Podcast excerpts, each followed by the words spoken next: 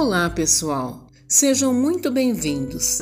Aqui quem fala é Maria Helena e hoje vamos dar sequência à terceira temporada do nosso podcast com o episódio Afetividade, Reflexão 1 do livro Os Prazeres da Alma de Francisco do Espírito Santo Neto, pelo Espírito de Hamed, numa série de 45 capítulos.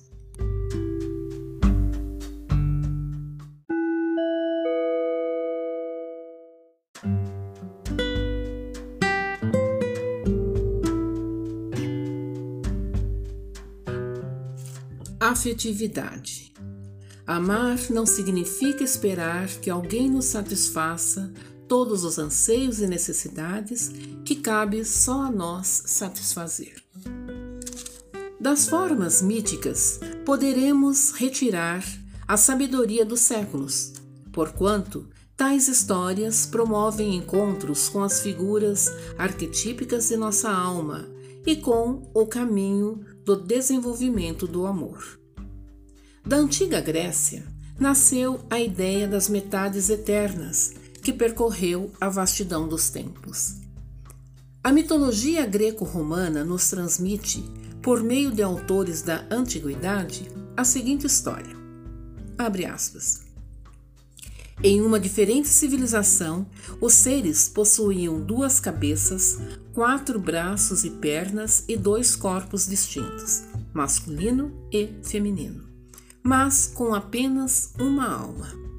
Viviam em pleno amor e harmonia, e justamente esse equilíbrio provocou a inveja e a ira de alguns deuses do Olimpo. Enfurecidos, enviaram àquela civilização uma tormenta repleta de trovões e relâmpagos, que dividiram os corpos, separando a parte feminina da masculina e repartindo a alma ao meio. Diz a lenda que até hoje os seres lutam na busca de sua outra metade, a sua alma gêmea. Fecha aspas. Durante séculos, essa crença foi cultivada e grande parte da humanidade ainda procura ansiosamente encontrar, abre aspas, sua alma afim. Fecha aspas. No entanto, com a nova revelação, vêm os espíritos superiores esclarecer-nos a respeito do conceito das metades eternas, ensinando-nos que essa expressão é inexata e que não existe união particular e fatal entre duas almas. Explicam-nos os benfeitores que não há alianças predestinadas, e sim que, quanto mais iluminadas as almas, mais unidas serão pelos laços do amor real. Em vista disso, podemos entender perfeitamente o significado das palavras de Jesus Cristo. Abre aspas haverá um só rebanho, um só pastor. Fecha aspas. Um dia todos estaremos juntos, reunidos e planificados uns com os outros em um só rebanho.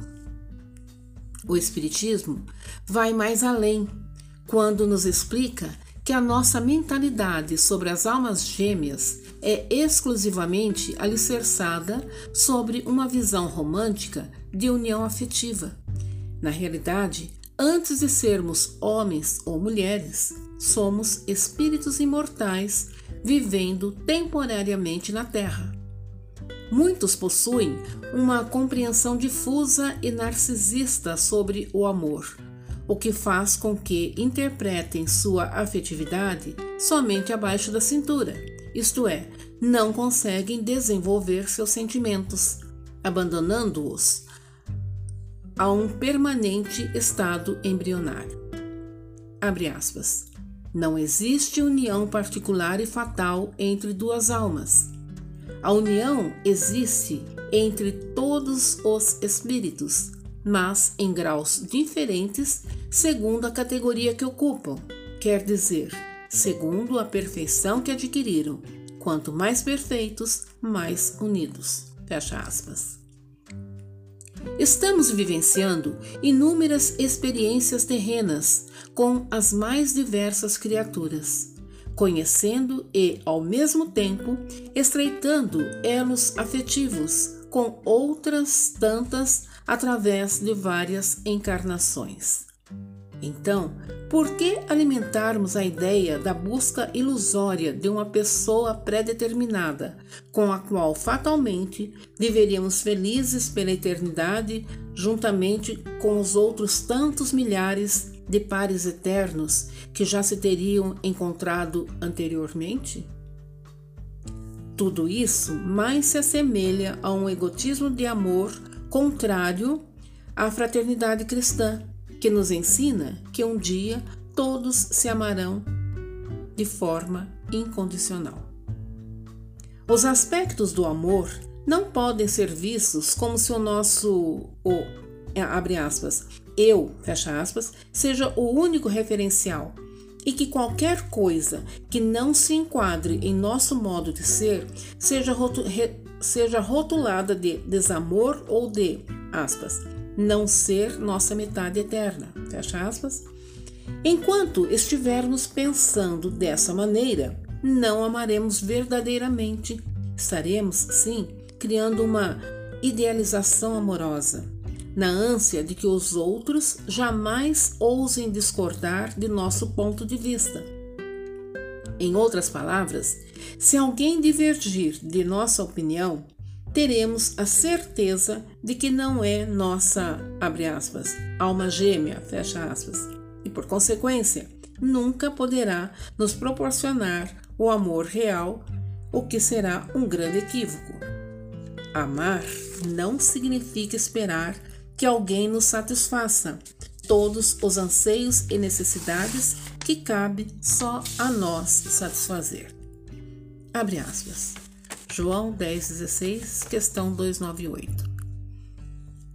As almas que deverão se unir estão predestinadas a essa união, desde a sua origem, e cada um de nós tem, em alguma parte do universo, sua metade, a qual se reunirá fatalmente um dia?